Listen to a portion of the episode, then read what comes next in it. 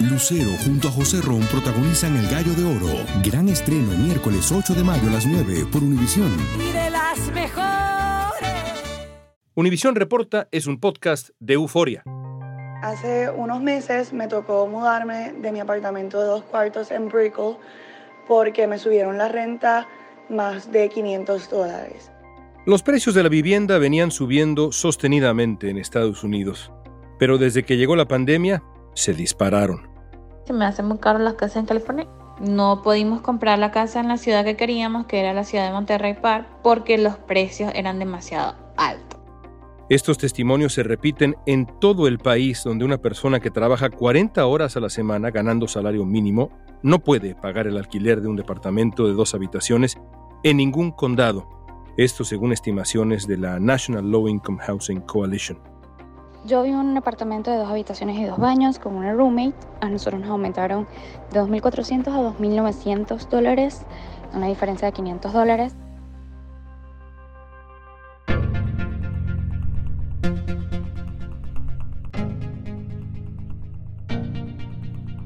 Para más del 60% de los inquilinos en todo el país, ahorrar para el pago inicial y comprar está totalmente fuera del alcance. Este año el precio de una vivienda típica ha subido, alcanzando el nivel más alto de los últimos 15 años. Hablamos con Jorge de la Roca, un experto en economía urbana, para entender cómo llegamos a esta crisis inmobiliaria, por qué han aumentado tanto los alquileres y averiguar finalmente qué debe pasar para que bajen los precios y tengamos más viviendas asequibles. Lo que está pasando es que ninguno va a querer estos edificios multifamiliares en zonas donde básicamente existen viviendas unifamiliares. ¿Por qué? Porque dicen, de repente no quiero que mi calle cambie, no quiero que mi barrio cambie. Mi barrio es un barrio de casas pequeñas o de casas unifamiliares. ¿Por qué tengo que construir un edificio de 50 unidades cerca de mí? Hoy es miércoles 20 de abril. Soy León Krause y esto es Univisión Reporta.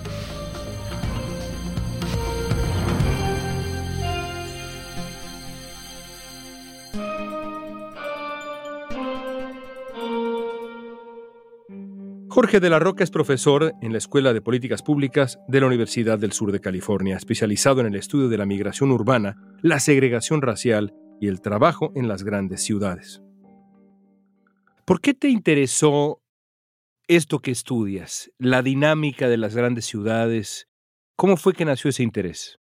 Siempre tuve curiosidad por las ciudades, pasión por qué hacía, cuáles eran los determinantes que explicaban el crecimiento de las ciudades y cómo personas de distintas habilidades se decidían localizarse en ciudades de distinto tamaño en función a cuál ciudad le convenía más. Y vi que la manera más rigurosa de estudiar el tema de crecimiento de ciudades y localización de personas y empresas era de un punto de vista económico. Y por eso me incliné a la economía. Y dentro de la economía me dedico a la economía urbana, que es un campo relativamente pequeño dentro de la economía pero creciente. Es un campo relativamente pequeño, pero uh, crecientemente relevante, diría yo, porque lo que ha ocurrido en los últimos tiempos, y no nada más en Estados Unidos, es auténticamente fascinante. Además, la cantidad de variables que están en juego. ¿Qué tan grave realmente es la crisis de los alquileres en Estados Unidos en este momento? Es un problema importante, pero especialmente es difícil decir que hay una crisis de alquiler en Estados Unidos. Como dijiste, es una crisis que se encuentra en lugares específicos que son las costas y donde realmente alcanza su mayor expresión en California. Los altos costos de la vivienda en el área de la bahía han llevado a muchos a querer irse a vivir a otras ciudades e incluso a otros estados. Tan difícil era pagar el alquiler de su vivienda, señala la maestra Marisela López, que regresó a vivir con sus padres.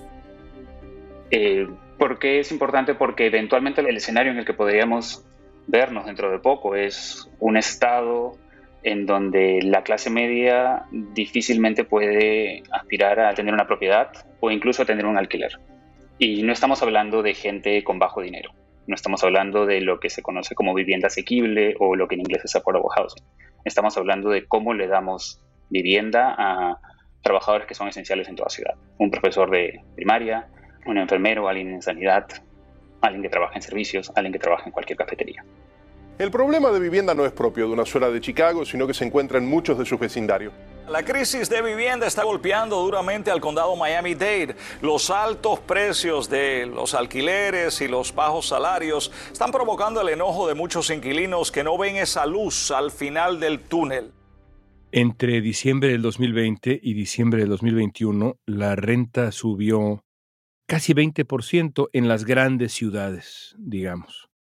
¿Los hispanos, los afroamericanos, las minorías se han visto particularmente afectadas, Jorge? Sí, sí. Digamos que es importante entender qué ha pasado. Por un lado, tenemos, ¿qué es lo que explica el aumento del alquiler? Vamos a tener factores de demanda, vamos a tener factores de oferta. Por el lado de la demanda, pues, ¿qué encontramos? Encontramos que toda esta generación de millennials que nacieron a partir de 1980 en adelante están alcanzando una edad de 25, 35, 40 años en el que tienen que comprar una vivienda esta gente había como postergado por mucho tiempo sus decisiones de compra de vivienda y el COVID quizás significó un determinante que los impulsó a tomar esta decisión también. Entonces, sí existe una demanda subyacente que no se estaba satisfaciendo y al mismo tiempo hay problemas serios de oferta en todas las ciudades grandes. Cuando me refiero a problemas de oferta, me refiero a que es muy difícil construir viviendas en ciudades grandes. Las regulaciones son excesivas y es muy costoso para las compañías constructoras desarrollar vivienda. Entonces, es una combinación de poca oferta, mucha demanda insatisfecha que ha impulsado los alquileres a situaciones realmente escandalosas en muchos casos. Durante el estallido de la burbuja inmobiliaria del 2008, los precios de los inmuebles cayeron drásticamente y se desaceleró la construcción de vivienda. Estos efectos todavía se sienten en el mercado inmobiliario. Aunque hubo un incremento en la construcción de viviendas, actualmente se calcula que el déficit de unidades de alquiler asequible es de aproximadamente 6.8 millones de viviendas. En California, por ejemplo, se calcula que la falta es de al menos 960 mil. Al ritmo actual de producción, unas 110 mil unidades al año, la oferta nunca va a cubrir la demanda. La demanda y la poca oferta en las grandes ciudades precede a la pandemia. ¿Qué efecto tiene la pandemia en todo esto? ¿Lo complica? Digamos que sí. Lo que sucedió con la pandemia fueron dos cosas. Por un lado, la Reserva Federal baja la tasa de interés, es decir, acceder a los créditos hipotecarios se vuelve más barato y hay gente que decide finalmente tomar esta decisión de comprar una vivienda pero a la vez cambian tus decisiones de localización. O sea, por ejemplo, imagínate una pareja de dos personas profesionales que se dan cuenta que vivían en el centro de una ciudad para reducir sus decisiones de trabajo, ¿no? De si quiero vivir cerca del empleo para no perder mucho tiempo o quiero vivir en el centro de la ciudad para beneficiarme de las ventajas de consumo que me da y, y de servicios que me da una ciudad. De repente se dieron cuenta que estas ventajas habían desaparecido intempestivamente sus salarios no se vieron afectados en muchos casos, siguieron trabajando a distancia y dijeron, ¿para qué quedarnos en el centro? Vámonos a las afueras. Entonces hubo como una escapada desde el centro de las ciudades al extrarradio, intempestiva, eh, fuerte, que afectó la demanda de viviendas y por el lado de la oferta tenías muchas constructoras que no podían aumentar el ritmo de construcción porque venía bajo, pero a la vez no podían tener acceso a muchos insumos, los trabajadores no podían llegar a sus centros de trabajo porque todo el mundo estaba de alguna manera asustado con lo que podía pasar. Entonces eso se reflejó claramente en un aumento en los precios de vivienda. Así que el, teletrabajo evidentemente abre la posibilidad de que la gente pues compre su primera casa o rente una vivienda lejos del lugar evidentemente donde trabaja por eh, la definición misma del fenómeno. Pero ahora el teletrabajo, aunque permanece, pues comienza a desaparecer. ¿Ha cambiado esto? ¿Hay un fenómeno, digamos, distinto en cuanto a la migración más allá de los centros urbanos para regresar a las ciudades? Esa es una pregunta muy buena, es fascinante porque es un poco lo que queremos predecir que va a pasar. Algo que ha cambiado mucho la pandemia es nuestras decisiones de, en lo que economía llamamos oferta laboral. ¿A qué nos referimos? A que personas como yo, como muchos otros trabajadores, estábamos acostumbrados a ir a la oficina todos los días. De repente nos dimos cuenta que no pasaba nada si un día a la semana, dos días a la semana, trabajábamos desde casa. Nuestra productividad se iba a mantener. Pero esos cambios van a ser distintos para distintas personas. Te pongo dos ejemplos. Imagínate que tú trabajes en contabilidad o manejando alguna planilla, ¿no? Algún simplemente números. Dices, ¿tengo que ir a la oficina todos los días? Probablemente no. Entonces, ¿qué vas a hacer? ¿Realmente quiero pasarme todos los días en el coche con tráfico, ida y vuelta y perder dos horas? Pues no, puedo ir a la oficina una vez por semana o una vez cada 15 días para mis reuniones. Y eso hace que me localice más lejos del centro, donde los alquileres son más baratos.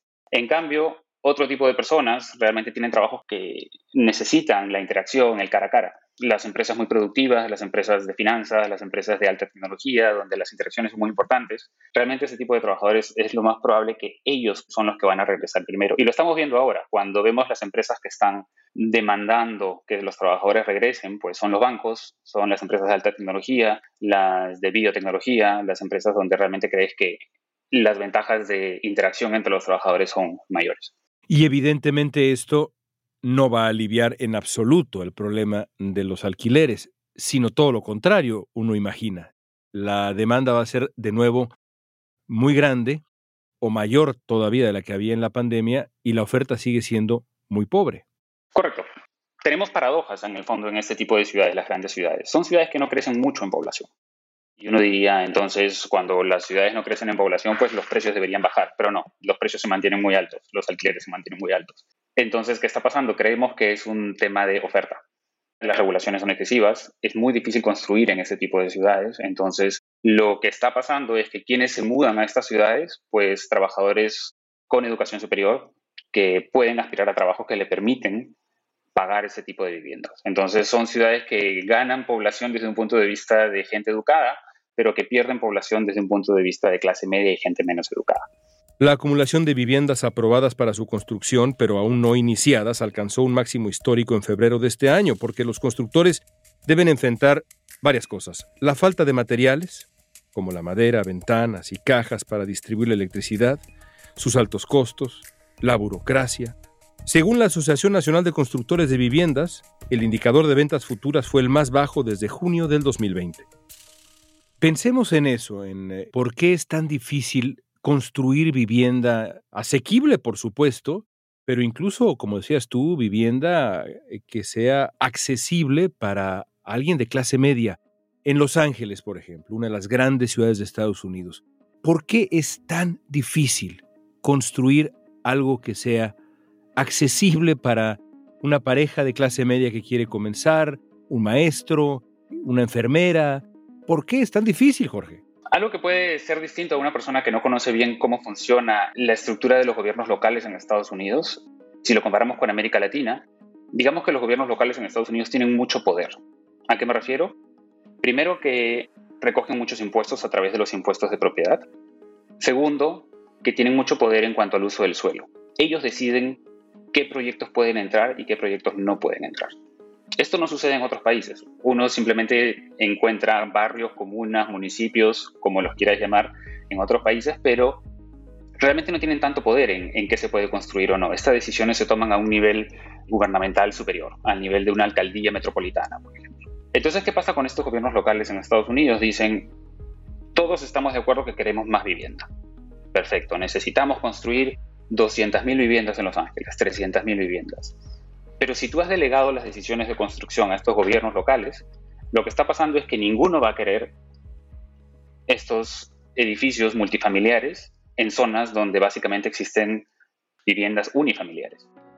Los códigos de zonificación, como se les conoce, suelen ser una herramienta para detener a las nuevas construcciones, ya sea limitando la altura de los nuevos edificios o decidiendo que los grandes edificios de apartamentos necesitan un número mínimo de plazas de estacionamiento en fin, ciudades californianas como Los Ángeles y San Francisco son conocidas por impedir la construcción de nuevos edificios mediante estos métodos cuestionables.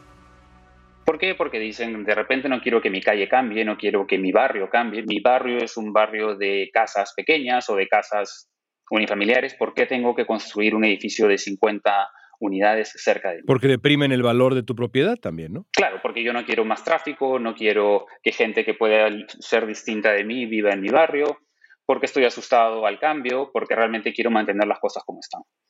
Y es cierto, no necesariamente los precios pueden bajar, pero hay esta incertidumbre de que me puede afectar de manera negativa. Entonces, ¿qué hace? ¿Cuál, ¿Cuál es el equilibrio? El equilibrio es no quiero que se construya nada. Y no hay nadie a una instancia gubernamental superior que te pueda obligar a construir algo. O sea, no existe un alcalde de la ciudad metropolitana de ley que tenga un poder de decir, aquí se construyen este número de viviendas y perfecto. Y yo he decidido que se construye. Ese tipo de proyectos se pueden bloquear. Con la invasión de Rusia a Ucrania y el repentino aumento de casos de COVID-19 en China, de nuevo hay retrasos en la cadena de suministros. Los retrasos siguen haciendo que aumenten los precios. Esta la soldadura valía antes 16 dólares, ahorita la tenemos en 32 dólares. En el caso de eh, chips para carros o, digamos, materia prima para construcción, puede tomar meses eh, para que esto vuelva a la normalidad. En estos momentos estamos viendo los camiones que están parados con estos contenedores llenos de millones de productos. Eh, estos productos están esperando ser distribuidos. No solamente esto está ocasionando escasez en los productos de primera necesidad, sino también en la materia prima, por ejemplo, retrasando incluso obras de construcción. Regresando al problema específico de la falta de oferta que claramente afecta y es clave para entender el problema de los alquileres en Estados Unidos, los precios de los materiales de construcción, los problemas en las cadenas de suministro, ¿han afectado también? Correcto. Sí, hubo muchos problemas con la madera en un momento en el 2021, hubo otros problemas con lo que conocemos como el lumber en Estados Unidos, en inglés hubo un problema con el suministro. Son shocks de oferta que deberían ser temporales, y que definitivamente han aumentado los precios de la construcción. ¿Cuándo se va a aliviar esto? Pues cuando hayamos controlado la pandemia y estos candados que tenemos todavía en el acceso a algunos puertos pues se vean completamente aliviados.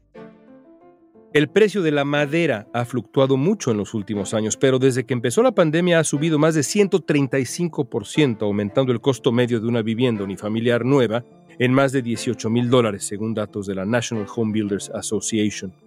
Para este año se espera que se mantengan los altos costos de la madera o que suban todavía más, a menos claro, de que se solucionen los problemas de la cadena de suministro y disminuya la escasez, cosa que se ve difícil.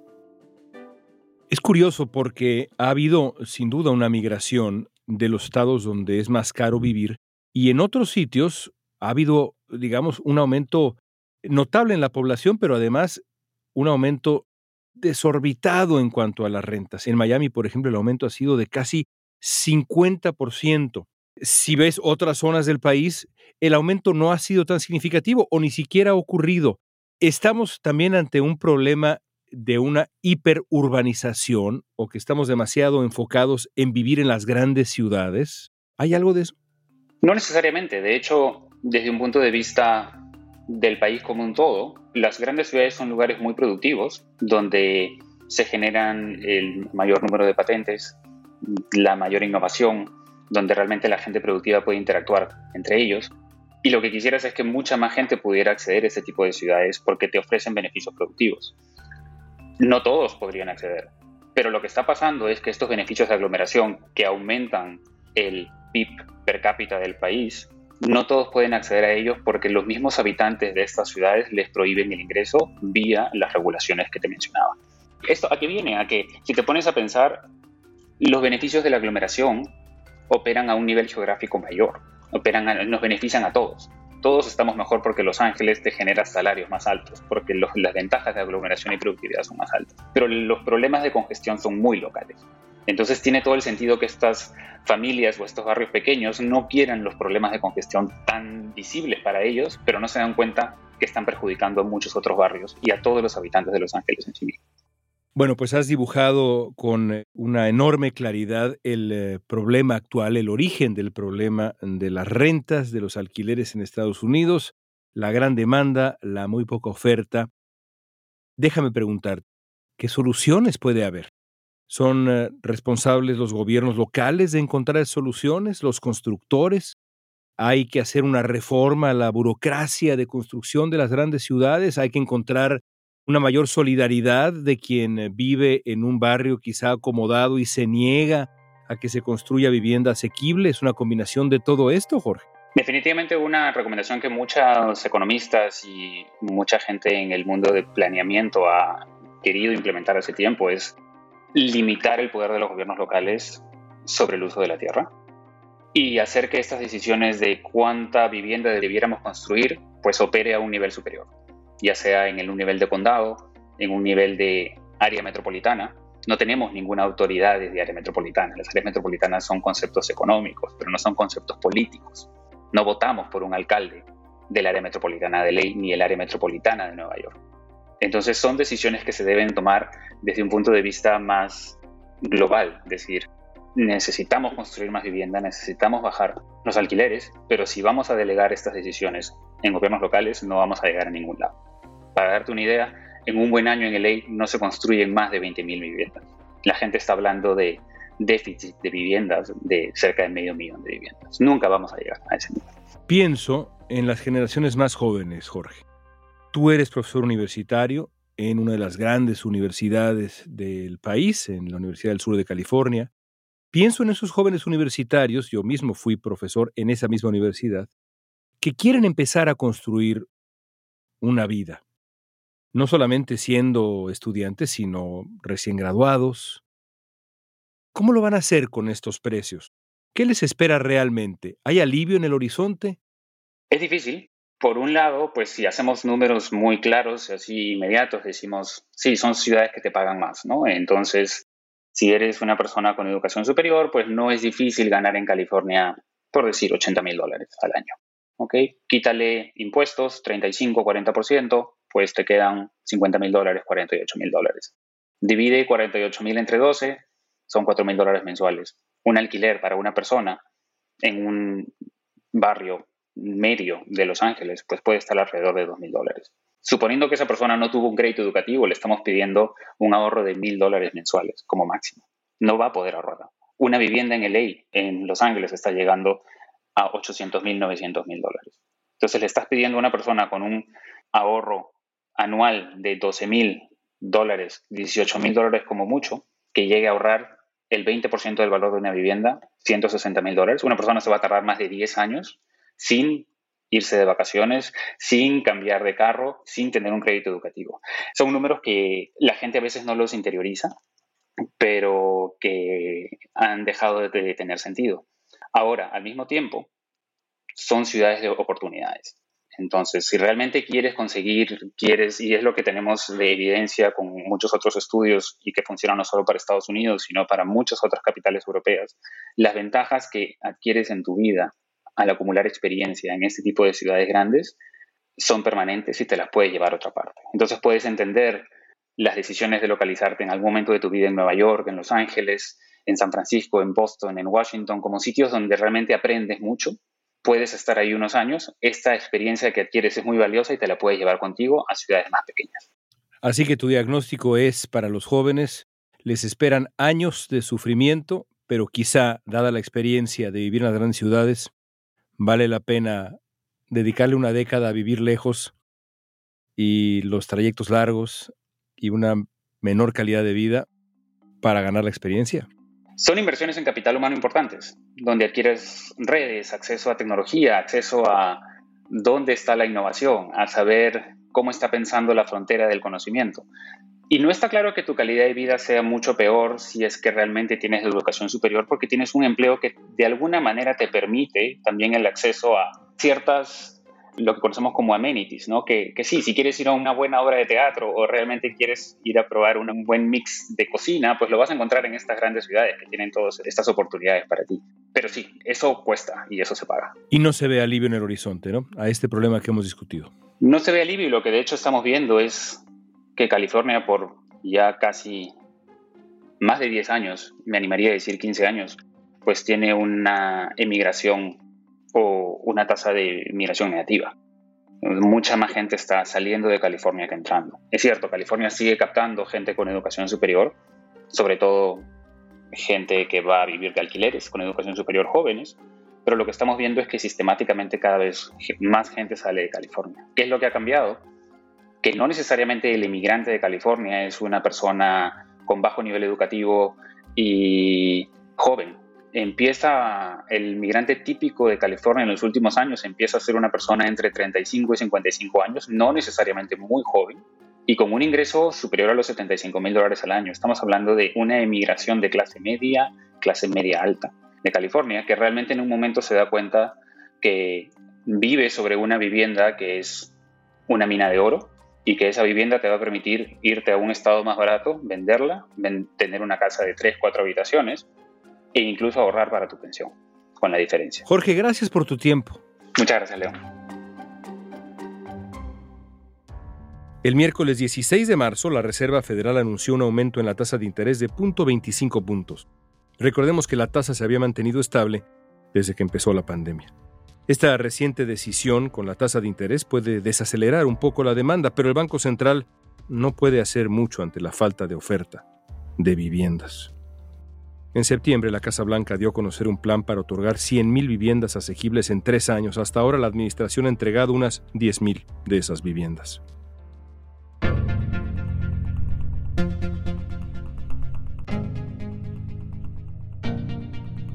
Esta pregunta es para ti. ¿Tienes alguna experiencia con esta crisis de las rentas? Compártela con nosotros. Usa la etiqueta Univisión Reporta en redes sociales y danos tu opinión en Facebook, Instagram, Twitter o TikTok. En la producción ejecutiva, Olivia Liendo. Producción general, Isaac Martínez. Asistencia de producción, Isabela Vítola. Música original de Carlos Jorge García. Soy León Krause. Gracias por escuchar Univisión Reporta.